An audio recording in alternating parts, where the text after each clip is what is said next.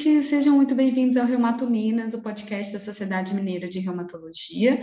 Meu nome é Samara Lubê, sou reumatologista e integrante da Comissão de Mídias Sociais da Sociedade Mineira de Reumatologia. E no episódio de hoje vamos continuar nossa conversa sobre entesites com Gustavo Rezende, médico reumatologista do Hospital das Clínicas da UFMG. Então, continuando, qual que é o papel da êntese na fisiopatologia das espondiloartrites, Gustavo? Hoje em dia, na, na, nas espondiloartrites, a gente é, vive um, um, momento em que a gente acredita, né, a maioria dos estudiosos, a maioria dos experts acredita nesse, num modelo em que a êntese está na gênese da doença, então um modelo entesogênico ou, se preferir, entesocêntrico, tudo começa na êntese. É, diferente da artrite reumatoide, que a gente acredita que depois que a, a, a tolerância é perdida e a autoimunidade ganha manifestação clínica, o local dessa manifestação clínica inicial é o tecido sinovial. Nas espondiloartrites, o local de manifestação dessa doença imunomediada, o local é, primário é a êntese. É depois de acometer a êntese que a gente tem um acometimento uh, maior do osso, dos, dos, tecidos adjacentes do osso, então mais osteite, e é, a sinóvia, que está pertinho ali, a gente, a gente até fala do complexo entes, entesosinovial, né? O, o, complexo da êntese com a sinóvia perto, seja a sinóvia da articulação sinovial que está pertinho, seja a sinóvia que está envolvendo o próprio tendão daquela êntese, né, na forma de um da, da, da, tenos, da tenosinove. Então, essa êntese é acometida, essa êntese ela é inflamada, ela transmite inflamação para a sinóvia, transmite inflamação para o osso, e isso vai gerar as manifestações da dor óssea que a gente tem na espondiloartrite, a, a sinovite que a gente vê nas espondiloartrites, na artrite psoriásica.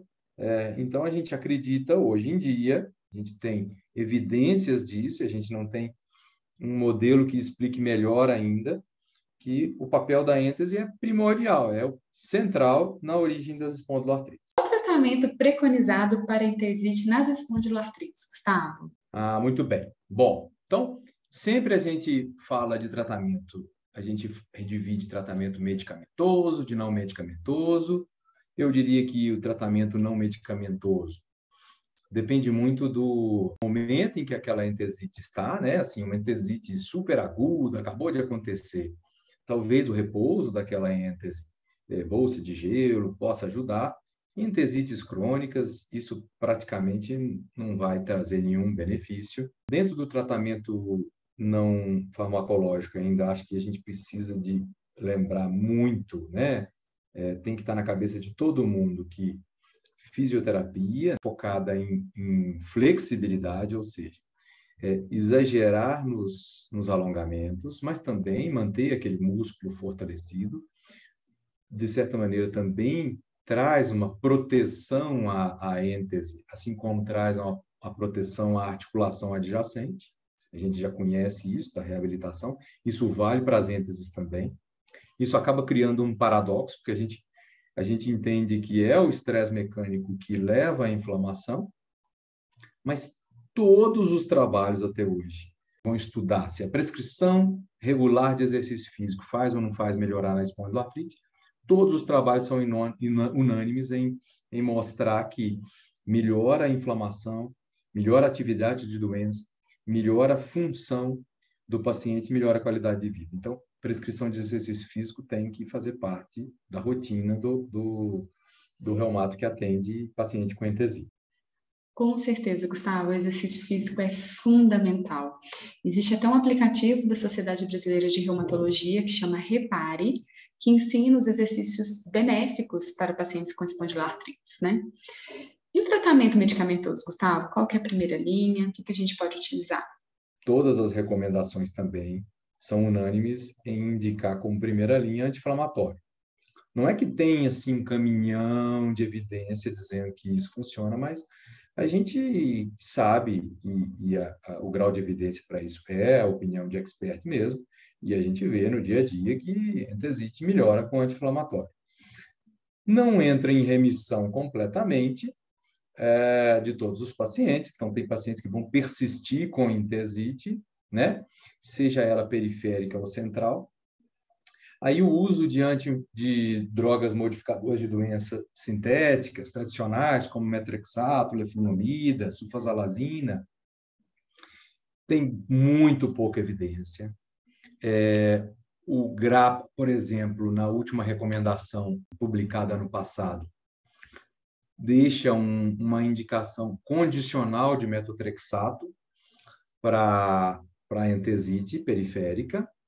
É, as evidências não são boas, mas a gente pegando assim estudos observacionais e, e estudos em, em, mesmo ensaio clínico em que o controle usava metrexato, a gente tem uma proporção de pacientes que alcançam uh, resposta uh, completa, inclusive com resposta na êntese.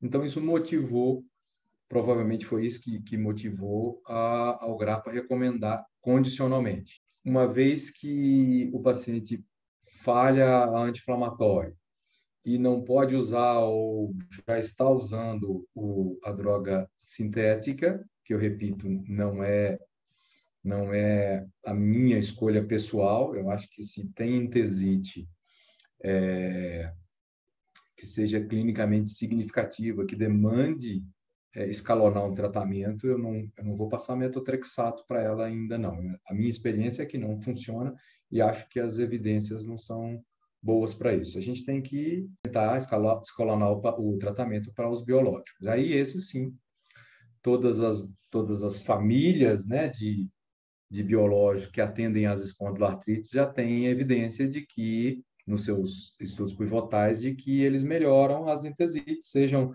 é, nos estudos de espondilite anquilosante melhorando os índices de, de êntese central, axial, é, seja nos estudos de artrite psoriásica, que usam mais é, índices de ênteses periféricas, todos eles, os anti-TNF, os anti-L17, o anti-L12-23 e os anti-L23, eles é, melhoram a atividade entesítica desses pacientes. A gente tem estudos diferentes, então não dá para comparar, mas a gente tem, lembrando que a gente já tem dois head-to-head -head em artrite psoriásica, a gente tem um head-to-head de secukinumab versus adalimumab, em que especificamente a resposta de entesite não foi diferente entre os dois. Então, uma evidência de que não há diferença entre anti-TNF e anti-L17 na entesite periférica da artrite psoriásica. A gente tem outro head-to-head entre ixekizumab e adalimumab também. Esse estudo, com seis meses, viu diferença, favorecendo a diferença estatística favorecendo o Ixexumab. Quando os dados de 12 meses foram publicados, a gente já deixa de ver diferença estatística. Então, o máximo que a gente pode dizer é que talvez a anti-L17 leve a uma resposta maior, com dado de um estudo só. Então, é, na minha experiência prática, é, eu não vejo muita diferença, não é, entre os biológicos para tratar a espondiloartrite. É, e também a gente já tem inibidores de JAK aprovados para artrite psoriásica, que tem uma resposta em entesite, e a, também já estão aprovados fora do Brasil, ainda não, não estão aprovados no Brasil, para o tratamento da espondilo axial, é, com dados também preliminares de resposta na, nos índices de ênteses axiais. Então é isso, estamos chegando ao final deste episódio. Gostaria de agradecer a presença do nosso convidado e pedir para que ele deixe uma mensagem aos nossos ouvintes.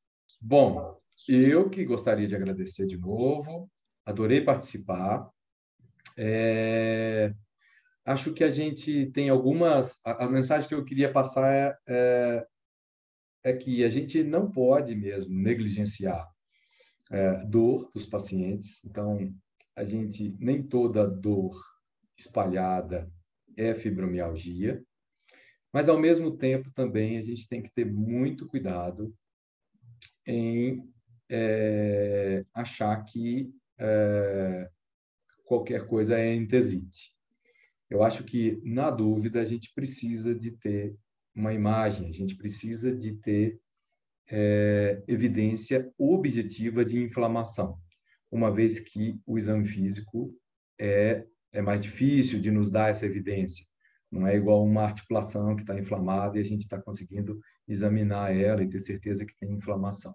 Por aqui me despeço, mas seguimos nas redes sociais. Vocês podem nos encontrar no perfil do Instagram, arroba Sociedade Mineira de Reumatologia, no site reumatominas.com.br ou no perfil do Facebook Sociedade Mineira de Reumatologia.